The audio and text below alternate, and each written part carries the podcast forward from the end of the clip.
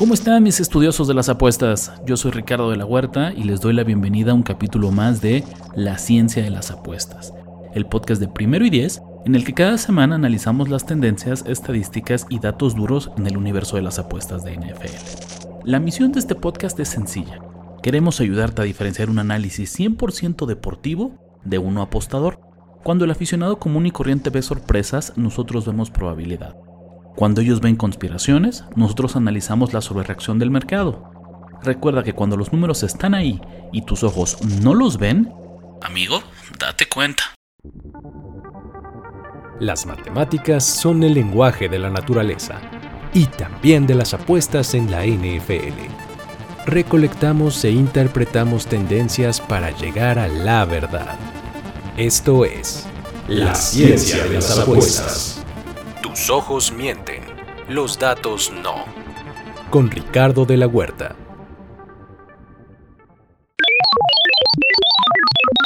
Distintos tipos de drama. Un apostador sufre los partidos de una manera distinta que un aficionado común y corriente. Y la semana 10 fue un ejemplo perfecto.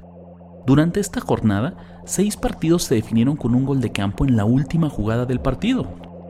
Browns, Texans, Lions, Cardinals, Seahawks y Broncos ganaron haciendo historia, pues esta es la mayor cantidad de partidos que se definen en la misma semana con el reloj en ceros. Pero ¿saben qué es lo más curioso? Estos finales dramáticos casi no influyeron en quién cobró la línea de apuestas. Cleveland, Houston, Arizona y Denver eran underdogs e incluso fallando sus respectivos goles de campo hubieran sacado la línea. Seattle era un favorito por 6 puntos, así que incluso ganando el partido en tiempo extra, no iba a cubrir su línea. Los únicos que tuvieron doble festejo fueron los Lions, pues como favoritos por dos y medio, ese gol de campo no solo significó la victoria para el equipo, sino que también todos los apostadores que les respaldaron celebraron de alegría.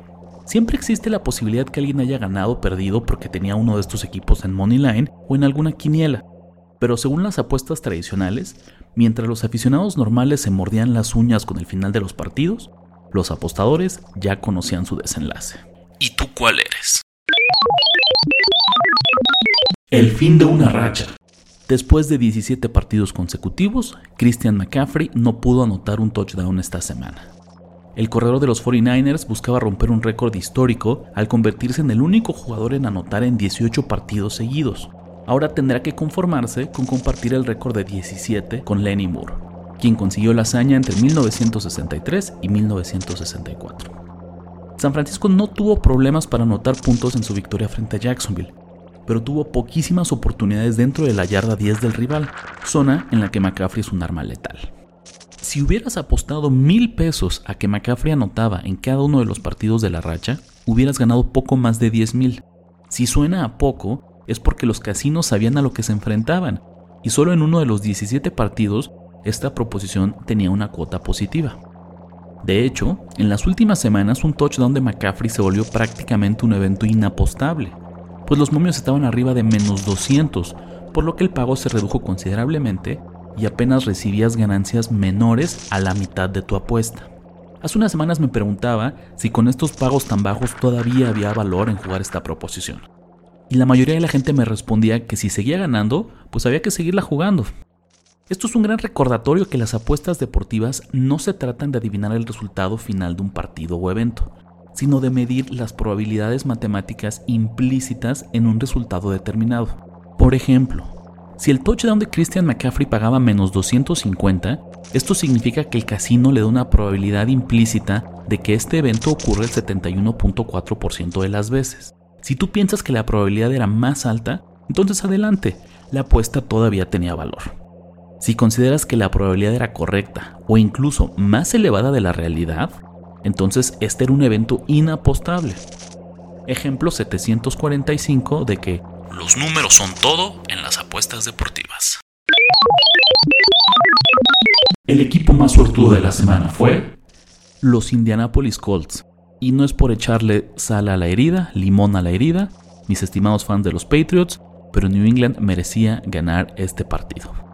La mala suerte de los Pats empezó en el tercer cuarto, cuando Chad Ryland falló un gol de campo de unas míseras 35 yardas. ese intento tenía un 95% de probabilidad de ser exitoso, por lo que según las matemáticas, los Patriots dejaron ir 2.8 puntos en el marcador. En su siguiente serie ofensiva, Mac Jones y compañía avanzaron el balón de manera eficiente hasta la yarda 9 de los Colts. Con primera y gol desde ese punto, no lograron convertir el touchdown y tuvieron que conformarse con 3 puntos desperdiciando otra oportunidad. Pues parecía que la tercera sería la vencida, porque en la próxima serie New England repitió la dosis y volvió a avanzar el balón hasta la zona roja. Sin embargo, todo terminó cuando Mac Jones lanzó una infame intercepción para irse con las manos vacías y prácticamente sellar el triunfo de los Colts. Yo sé que las estadísticas y las matemáticas no ganan los partidos, pero ¿saben cuál es un marcador final más probable según lo que ocurrió en el terreno de juego? Patriots 20, Colts 15. Pues sí, pero el hubiera no existe. Reviven las altas. Pero poquito, ¿eh? Tampoco crean que tuvimos un festín de puntos. En la semana 10 hubo 14 partidos, 8 de los cuales terminaron arriba del total proyectado por las casas de apuestas.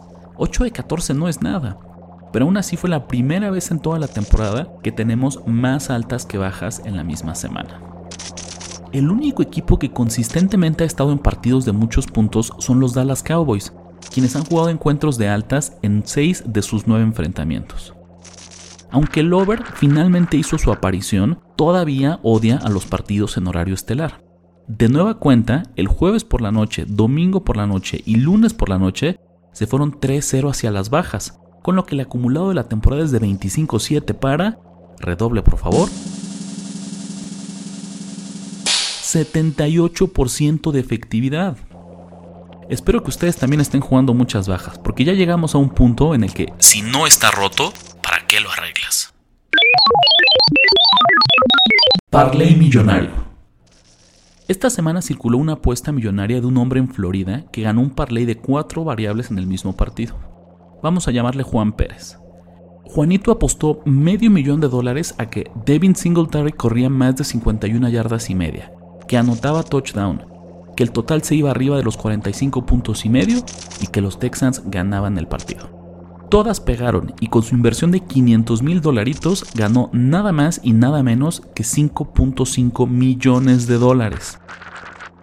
Felicidades a Juan, pero vamos a ponernos un segundo nuestra gorra de conspiración. No tengo duda que esta fue una apuesta real, pero esta información nos la compartió el mismo casino, así que hay que preguntarnos qué ganan ellos con eso. Pues número uno, que la gente juegue más parlays del mismo partido con la ilusión de convertirse en el próximo millonario. Este tipo de apuestas se ha vuelto muy popular en los últimos años, pero lamento romperles el corazón, no son efectivas en el largo plazo. Para empezar, tienen pagos menores en comparación con una apuesta combinada tradicional. Esto significa que el multiplicador es más bajo a que si jugaras la misma combinación de cuotas en un parlay tradicional tienen límites reducidos. Obviamente casi nadie tiene los 500 mil dólares de Juan, pero haz la prueba y descubrirás que tu casino siempre te deja apostar menos en estos parlays que en uno tradicional o en una apuesta directa. Y número 3, nuestras variables siempre están peleadas entre ellas. Bueno, casi siempre. Vamos a poner un ejemplo. Si te gustan los Chiefs para un parlay del mismo partido, vas a meter que ellos ganan que Mahomes lanza para muchas yardas, que Kelsey tendrá muchas recepciones y que Pacheco correrá bien el balón. Así no funciona el plan de juego de una ofensiva. Si le está yendo bien al ataque terrestre, significan menos jugadas por pase. Si le está yendo bien a un equipo, se vuelven conservadores y dejan de arriesgar. A menos que tu equipo esté en un duelo de 40 puntos por lado, alguna variable va a fallar. Estás advertido. Queridos amigos, esto fue todo por hoy. Llegamos al final de un episodio más de La ciencia de las apuestas. Nos vemos la próxima semana y recuerda que en el universo de las apuestas deportivas, tus ojos mienten, pero los datos no. Hasta la próxima. Esto fue La ciencia de las apuestas. Recuerda que donde tus ojos mienten, los datos no. Conducción y guion, Ricardo de la Huerta. Voz en off, Luis Obregón. Una producción de primero y diez. Lucky Land Casino asking people what's the weirdest place you've gotten lucky? Lucky? In line at the deli, I guess? Aha, in my dentist's office. More than once, actually. Do I have to say? Yes, you do. In the car before my kids' PTA meeting. Really? Yes. Excuse me, what's the weirdest place you've gotten lucky? I never win and tell. Well, there you have it. You can get lucky anywhere playing at LuckyLandSlots.com. Play for free right now. Are you feeling lucky? No purchase necessary. Void where prohibited by law. 18 plus. Terms and conditions apply. See website for details.